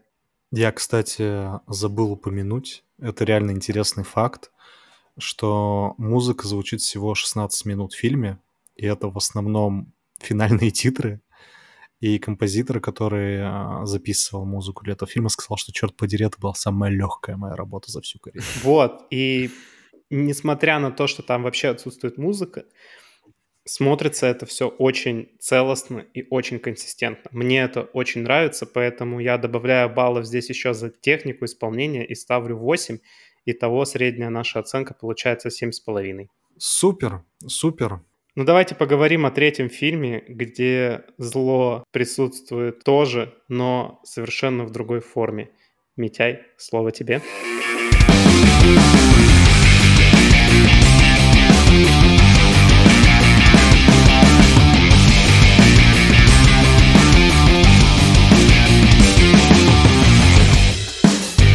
Этот фильм на последнем Канском кинофестивале собрал 9-минутная овация. Этот фильм э, снят на основе романа «Убийца цветочной луны. Нефть, деньги, кровь. Убийство Осейджей и становление ФБР». Этот фильм снял талантливейший режиссер Мартин Скорсезе. Идет этот фильм три с половиной часа, и давайте разберемся, стоит ли он этого времени, или этот фильм из серии «Ребят, я посмотрел, поэтому вам не придется». После «Ирландца», кстати, на самом деле стоит задаться вопросом, стоит ли смотреть «Убийцы цветочной луны», потому что, например, «Ирландец» мне показался нудноватым. «Убийца цветочной луны», он настолько же нудный? Нет, не настолько же. Вряд ли что-то более нудное существует, чем «Ирландец», Паша. В отличие от «Ирландца», где ты вообще никак главному герою не сочувствуешь, у убийцы цветочной луны есть прям глубокая же трагедия. Вот это племя, которые подверглись убийству только из-за того, что они вдруг резко разбогатели по той причине, что на их земле, куда их вообще вытеснили, нашли нефть. Да, это страшная ситуация. То есть э, всеми гонимое племя, казалось бы, нашло свое счастье, поселилось на земле с природными богатствами, и все стали автоматически очень состоятельными людьми, очень уважаемыми. Богатейшими в мире на тот момент. Богатейшими новейшими в мире, кстати, это задокументированный факт, то определенное время эта народность была самой богатой в мире. Воу. Так что неудивительно, что как чайки слетелись к ним предприниматели, назовем их пока так. Мгм. То есть э, американцы, американские граждане, которые решили вот от этого куска пирога чуть-чуть откусить. Кстати, важно, там то ли власти, то ли кто-то еще в законе прописал, что у каждого седжа должен быть опекун, который распоряжается их деньгами. То есть уже даже в самом начале в рамках закона их начали притеснять э, в рамках того, чтобы они не распоряжались своими деньгами. Нужен белый хозяин, уж извините за грубость, mm-hmm. который будет говорить, куда ему свои честно заработанные, ну как заработанные, доставшиеся доллары mm-hmm. потратить. Давайте немножко поговорим про то, какой актерский состав, потому что он там достаточно яркий и большой, Митяй. Может, mm-hmm. пару слов скажешь, кто там снимается? Основные роли у нас играют Роберт Де Ниро, он играет э, такого классического состоятельного дядюшку, который, по сути, держит эти земли в кулаке. И основную роль у нас э, играет Леонардо Ди Каприо, который только вернулся с войны и которому нужно трудоустроиться. Трудоустраивается он, конечно же, к своему дядюшке, и Ди Каприо здесь выступает таким классическим оппортунистом, простым парнем, который просто хочет заработать немножко денег за а, непыльную работу. Дядушка ему говорит, что будешь выполнять для меня всякие поручения. Поручения весьма понятные, на самом деле они сопряжены с э, криминалом, то есть кого-то ограбить, кого-то запугать. Такое достаточно... Семейный бизнес. Как говорится, не выбирает, кто в какой капусте родился, тот той капустой и башляет. Стоит подчеркнуть, что его называют там король. Да, и не просто так. Вокруг него сформировалась достаточно большая инфраструктура, то есть он и банкир, и владелец страховой, и там владелец земель, и у него огромный штат э, юристов, то есть, ну, по факту он является, наверное, крупнейшим должностным лицом э, в Оклахоме со стороны белого населения. И он здесь закон. Насчет белого населения сразу хочу подметить, что сейджи также его любят потому что он о них заботится. Они к нему хорошо относятся, как к такому большому папе. Он появляется на всех праздниках, он знает их язык, он считается другом вождя. У него образ, знаете, вот как полковника Сандерса, такой добрый дядюшка, который всем поможет советом, деньгами, за всех впряжется. Ну вот типа батя. Но есть нюанс, потому что довольно скоро по фильму мы узнаем, что это всего лишь огромная ширма, которая прикрывает схему обогащения за счет Осейджи, за счет народа, которому принадлежат природные богатства. Но тут я хочу сразу сказать, что давайте не углубляться прям в сюжет, потому что это будут спойлеры. Но я бы хотел обсудить его так по поверхности. Скорее затронуть вообще проблематику Осейджи и что там случилось. То есть, я не хочу сейчас говорить, что какой-то персонаж сделал то-то, а этот сделал то-то, но давайте пройдемся, о чем этот фильм и почему вообще Скорсезе его снял, какую роль он играет для американского общества. Чем интересен этот фильм? Он, по-моему, выполняет некоторую функцию журналистики, то есть он сообщает обществу об его пороках. В данном случае он сообщает обществу о том, что американцы-колонизаторы сделали с коренными американцами. На конкретном примере в одном штате внезапно стало погибать насильственной смертью большое количество коренных американцев. Это были осейджи, их убийства не были раскрыты, то есть там ну, криминальная сводка за год э, умирает там 60 человек коренных американцев. По меркам там населения это довольно высокая смертность, но при этом ни одно из этих убийств не было раскрыто местной полицией. Да, причем многие же умирали, ну как умирали, так говорили врачи, белые американские врачи, что это по причине болезни. Он просто заболел и просто умер. Но стоит также сказать, почему вообще эта трагедия, прям именно трагедия, типа ладно убийство, как бы убийство это плохо, но они случаются в современном обществе. А Сейджи начали жениться на белых американцев. И то есть после того, как Асейдж погибает, например, там от болезни, все его состояние уходит мужу. Да.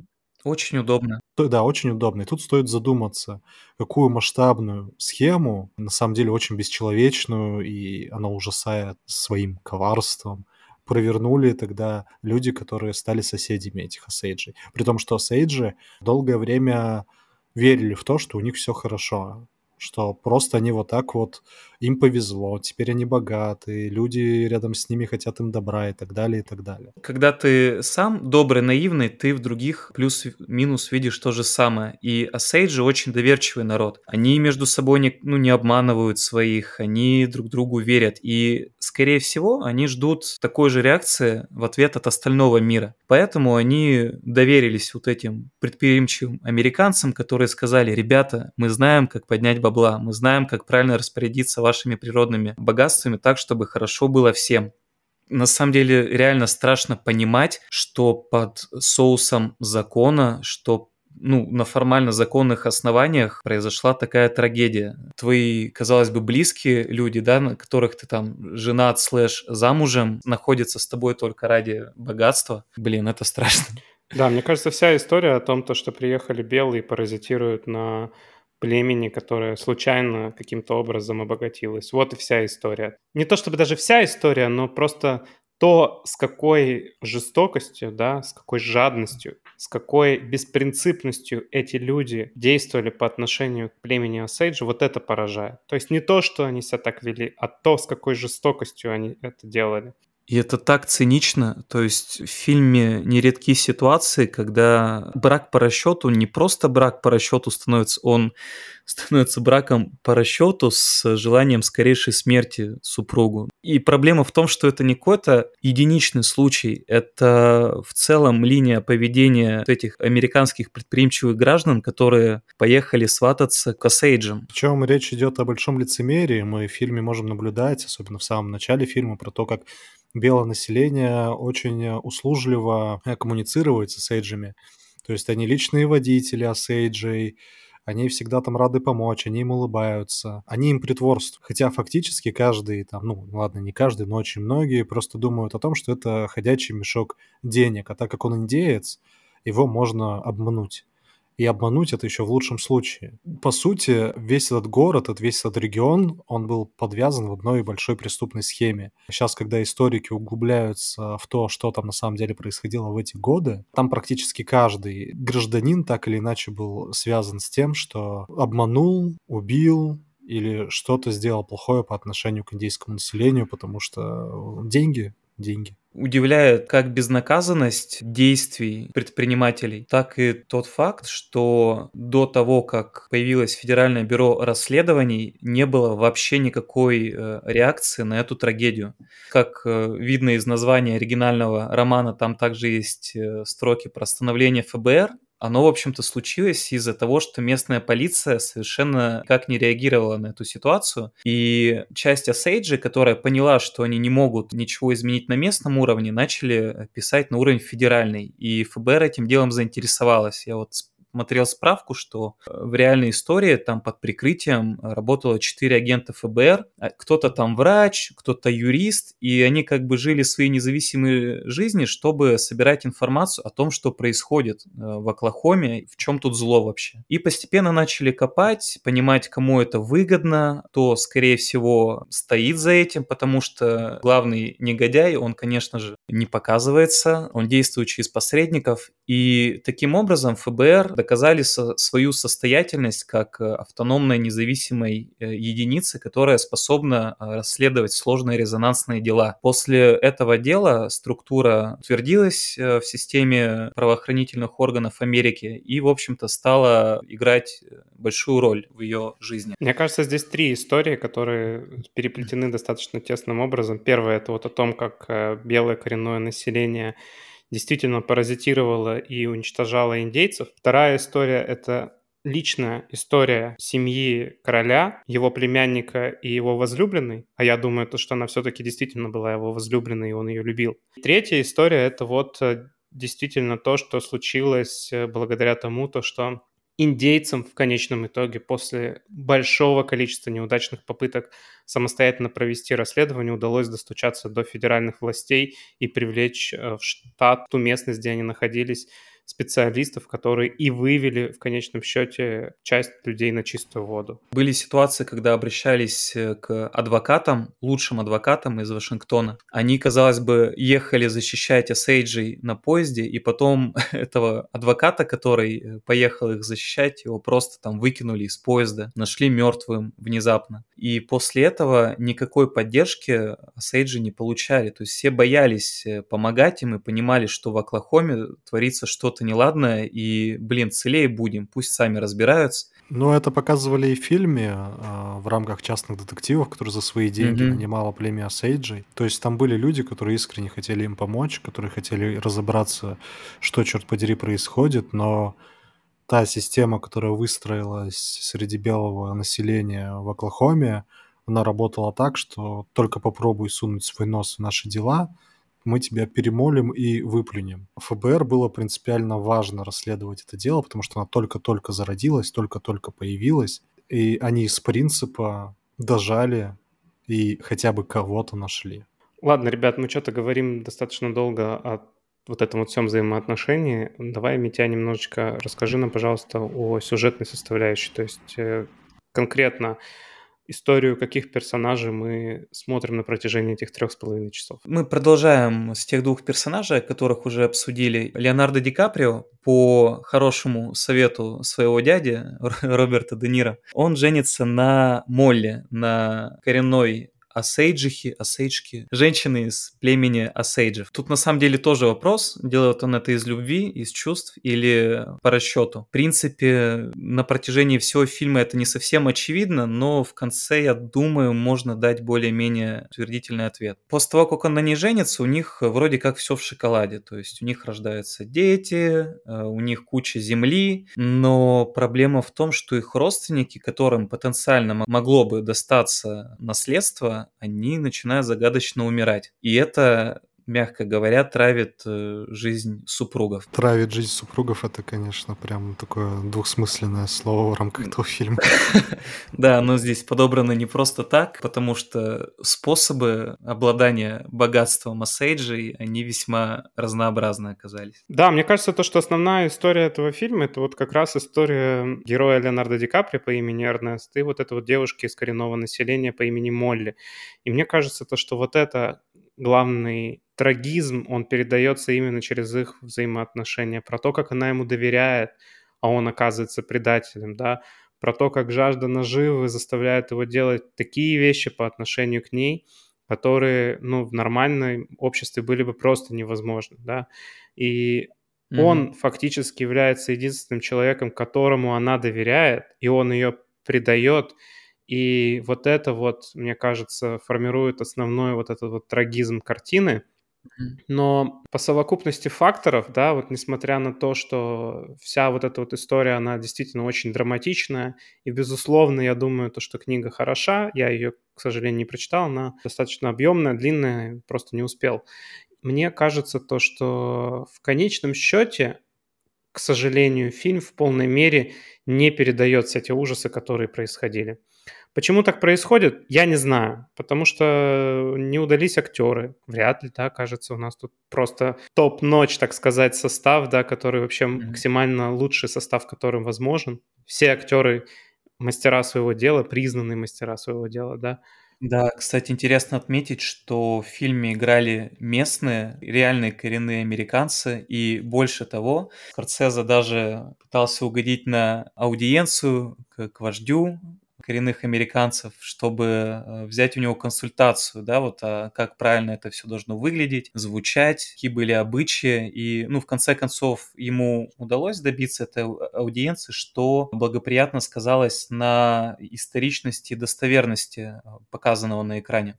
Ну вот, возвращаясь к актерам, мне кажется, то, что лучше всех в этом фильме сыграла Лили Гладстон, которая играла роль Молли, а все остальные, вот э, Леонардо Ди Каприо, Роберт Де Ниро, да, они, да, неплохи, но ничего особенного сверхъестественного я не испытал. И вот вы знаете, ходя даже от сюжета, если говорить о собственных эмоциях, которые я испытал после того, как я посмотрел этот фильм, я вышел из кинотеатра, я понял то, что я ничего особо не чувствую. Ну, то есть, окей, mm-hmm. я посмотрел историю, история действительно трагична, но я не то чтобы как-то вот прямо супер проникся каким-то персонажем. Неужели тебе Сейджа было не жалко? Мне жалко Сейджа, но гораздо больше на мое впечатление об этой истории повлияло то, что я прочитал, а не то, что я посмотрел.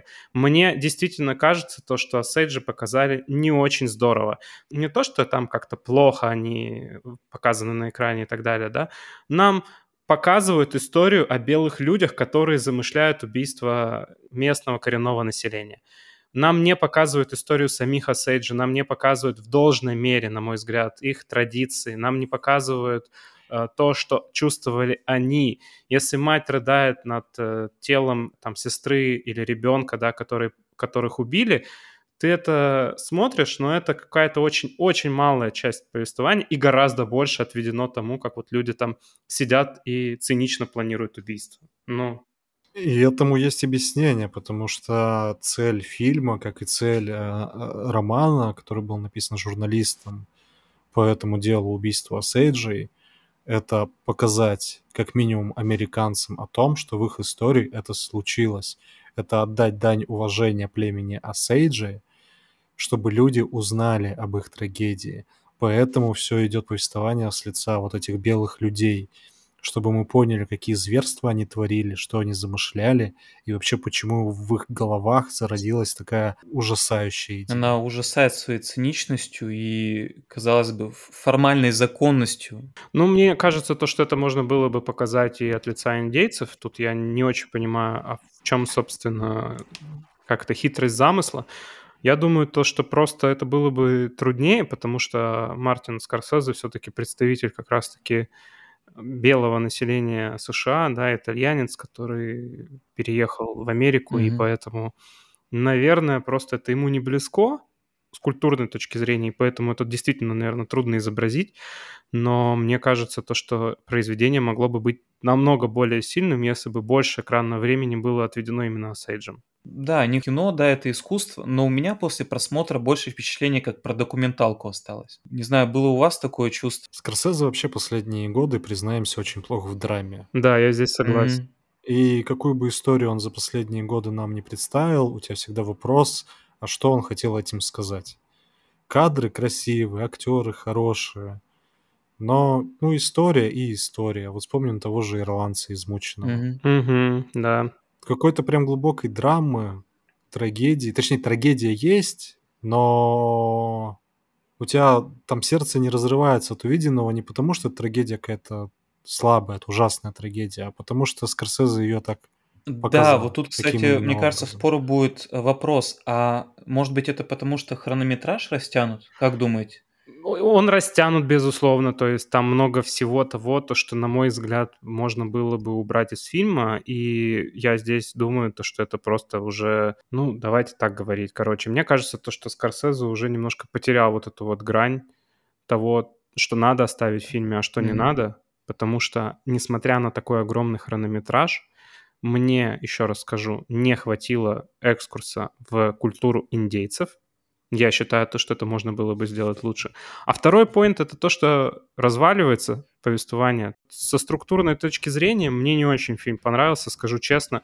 И я все-таки, испытывая уважение к Скорсезе, конечно же, его досмотрел и честно пытался вникнуть в повествование и сюжет, но в сравнении с, вот, с двумя фильмами предыдущими, да, которые похожи по вайбу-то, ну, то есть... И... Ну да, и там, и там нефть. Фан факт, да, нефть в оригинале There Will Be Blood, и там, ну, нефть и кровь фактически в названии. Да. Тут тоже нефть и кровь в названии. Ну, да. прямая связь. Связь вообще абсолютно понятная. И тоже, кстати, одна из причин, почему мы выбрали эти фильмы для того, чтобы записать о них выпуск. Но глобально вот э, нефть тут это абсолютно вообще вторичное. То есть если вот в фильме «Нефть», например, она присутствует, то здесь ее вообще нет. Там есть буквально одна сцена, где индейцы танцуют в самом начале. Вот это первая минута, где индейцы танцуют вокруг э, столба нефти, и это все. Все, что нас вот касается про нефть. Вообще ничего там не будет про нефть.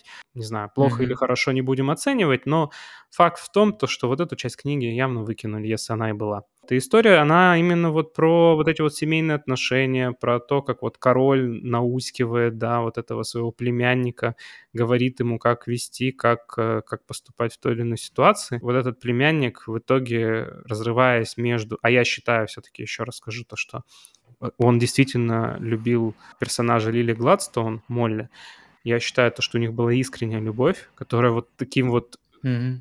Изуверским способом была прервана, да, mm-hmm. и вот этим вот внешним вмешательством со стороны короля. Mm-hmm. Как, mm-hmm. как мы решили в самом начале, давайте, ребят, без спойлеров. Да тут нет спойлеров, проговаривается в первые какие-то там тоже минуты фильма. Король ему говорит, ты знаешь, у тебя какое отношение к женщинам? Он говорит, ну, хорошее. Для тебя важен цвет кожи. А, нет, мне не принципиально. Mm-hmm. Тогда, дорогой племянник, найди mm-hmm. себе богатую девушку из индейского племени, женись на ней, mm-hmm. и таким образом все у тебя mm-hmm. в этой жизни будет устроено. Понял, вот. принял, разрешите исполнять. Абсолютно. То есть чувак вообще в ультимативной форме говорит ему, что делать, mm-hmm. именно персонаж Де Ниро, да, персонажу Ди Каприо, Эрнесту. И Эрнест э, берет под козырек, выполняет это все. Mm-hmm. И я думаю, то, что у него там какой-то богатый внутренний мир, еще что-то и так далее, да, но вот это вот никак не проявляется. То есть он фактически, он просто действительно выполняет все то, что ему говорит дядя. Ну, сам по себе персонаж Эрнест в моем видении был достаточно такой топорненький, плоский.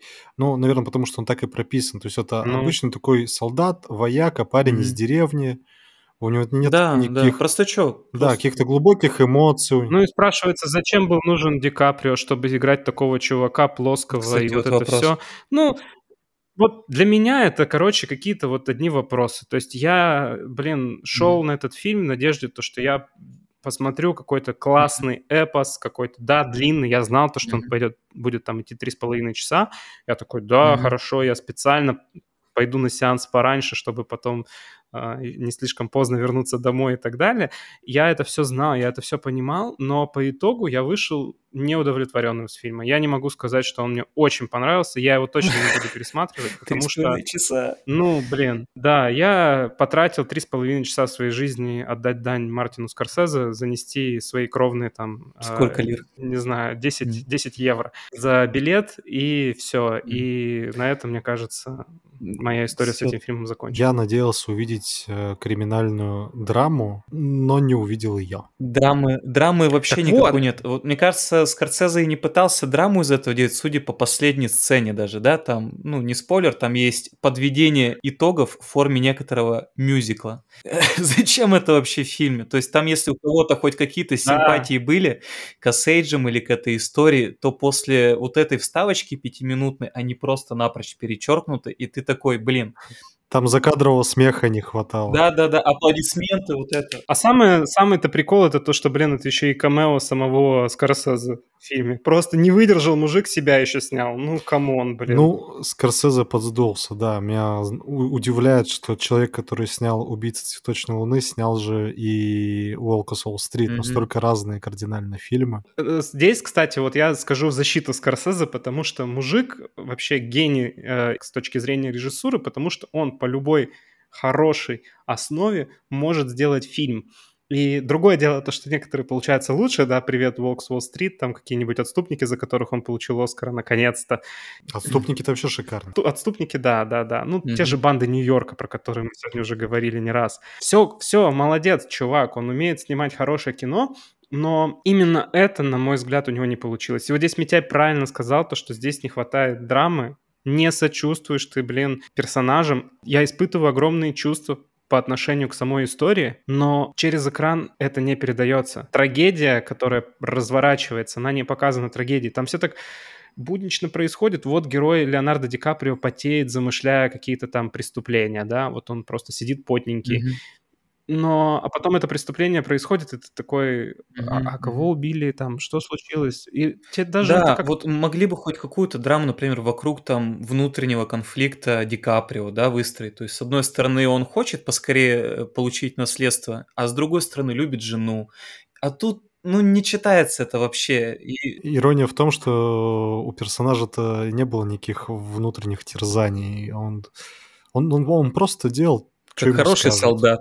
Ну, Паша, я не согласен. Я думаю, то, что были. И все, да какие там внутренние терзания? Там не показано, что он как-то сожалеет о содеянном, что ему неловко перед женой. У него и была одна мотивация, чтобы не дотянулись до его жены, но он был уверен, что не дотянутся по той причине, что он а, племянник короля. До той, по той причине, что он дотянется первый, блин. Вот, ну, Да нет, Не ты же сам до этого говоришь, что мне кажется, он ее любил. И мне тоже кажется, что он ее любил, и он бы ее в обиду бы не дал. любил, тому- но предал. И все-таки, давай смотреть правде в глаза, он прошел весь путь вот расчеловечивания от э, человека, который действительно, наверное, испытывал какие-то чувства к жене, до самой последней просто мрази, которая поступилась абсолютно всеми моральными принципами ради вот этого. И богатства. стоило ли оно того? Вот Ну да, вопрос. он мразь, это однозначно. Он Да, мразь. и поэтому мне непонятно, зачем вообще вот все вот эти вот э, герои в плане актеров, которые были выбраны на эти роли. Я знаю то, что, кстати, Скорсезе не хотел снимать Ди Каприо в главной роли, именно в роли Эрнеста. Он должен был играть роль Мгм. детектива. И тогда эта история была бы, наверное, лучше, потому что он бы мог бы, наверное, вывернуть фильм так, то что это фильм расследования. Да, да, вот это было бы интересно. Тут вопрос подачи перспективы. Нам дали какую-то плоскую сцену, плоские декорации, а могли через взгляд Осейджев подать ее, могли через взгляд ФБР подать. А нас как-то вот, ну, смотрите, что тут происходит. Тут у нас тело, тут у нас планируется убийство, тут у нас планируется получение выгоды. Блин, ну ты смотришь какой-то рафинированный сюжет без, без драмы, без эмоций. Ну, Вот. Полностью с тобой согласен. Мне кажется, выбрали неудачного героя, через которого попытались раскрыть. Или неудачного режиссера. Э, Попрошу заметить, э, на фильм потратили 200 миллионов долларов. Большой вопрос, куда, если не на гонорары Ди Каприо и Де Ниро. Леонардо Ди Каприо получит что-то 25 миллионов долларов, А, по-моему, ну, за я- один фильм. Да. Яс- и те- Теперь ясно. Вообще, мне кажется, что этот фильм больше снят для американского населения. Я Наверное. думаю, они, по крайней мере, они больше проникнутся тем, что происходит. Это что-то как будто в их доме. Mm-hmm поплачут, где-то переживают. Нам за океаном не так видны проблемы индейцев, мы о них до этого особо не знали. Ну, кстати, вот Паша важную вещь сейчас сказал, мне кажется, то, что у фильма есть некоторая просветительская составляющая. То, что в принципе эта история была рассказана, и то, что о ней узнает сейчас большое количество людей, это хорошо. И за это мы должны, наверное, сказать Мартину Скорсезе спасибо, то, что он в принципе эту историю рассказал. Это намного лучше, чем история пожилого киллера, mm-hmm. который который красит стены. Да, да, тут сто процентов. Если Асейджа это как-то поможет хотя, или хотя бы морально удовлетворит, хотя бы немножко по той причине, что говорят у каждого Асейджа, который ну, живет на данный момент в Соединенных Штатах, есть хотя бы один родственник, который погиб во время 20-х годов по причине, mm-hmm. которая происходит, которую показывают в фильме. Mm-hmm. Вот, то есть для каждого Асейджа это прям личная глубокая трагедия их семьи, их племени. Если они поймут, что люди осознали их трагедию, о, которых, о которой не знали около ста лет, не слышали, то да, конечно, это большой mm-hmm. плюс и большой бонус. Я предлагаю перейти к оценкам фильма.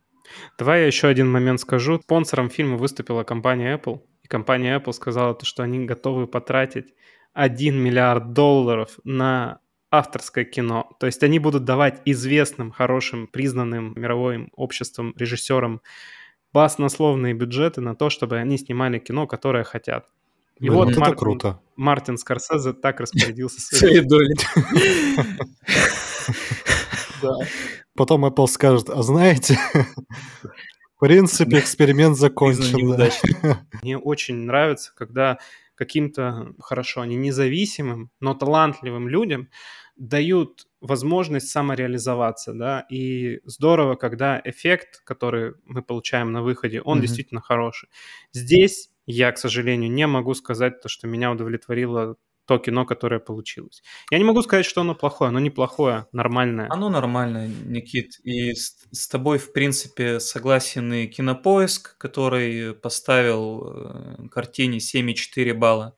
А это она еще только вышла. То есть мы должны понимать то, что с годами это, скорее всего, станет mm-hmm. ниже. Скорректируется, да. Тут на хайпе еще, на вот этом энтузиазме, может быть, на кого-то там аплодисменты в Канах э, произвели впечатление. Девятиминутные на минуточку при длительности фильма в три с половиной часа девятиминутные аплодисменты еще выслушивают. Они просто экстраполировали нормальные аплодисменты для фильма.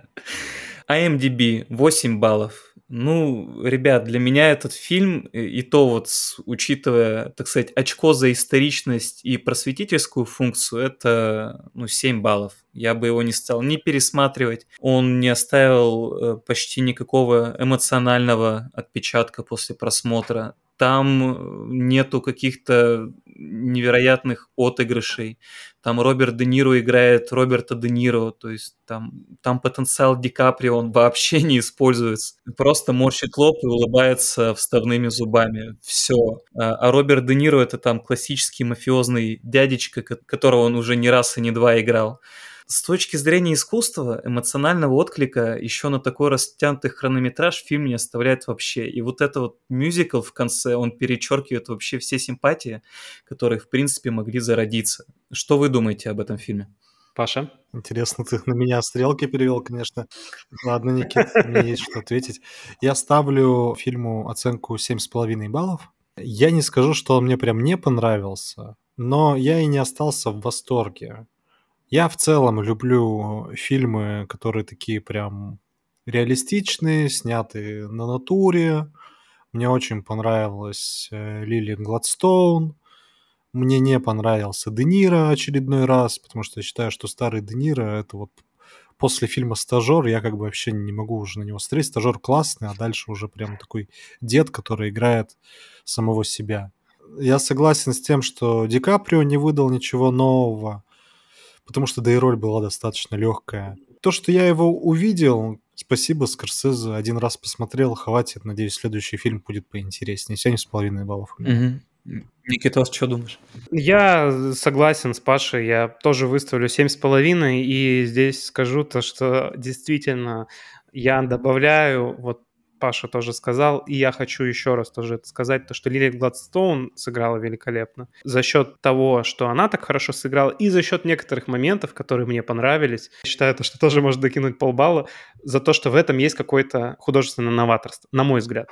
И поэтому с половиной, вот моя оценка. То есть у нас суммарно получается 7.33. Ну, давайте округлим mm-hmm. до 7,3. Практически ну, да, кинопоиск, да, мы ребят. очень близки к кинопоиску. Итого у нас 7,3 «Убить цветочной луны».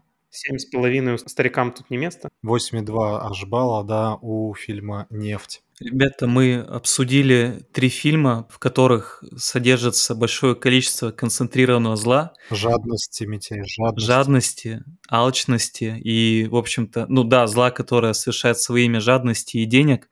Поэтому призываем всех быть добрее друг другу и не пытаться отравить свою жену ради ее дома. Блин, мне кажется, это отличное завершение выпуска.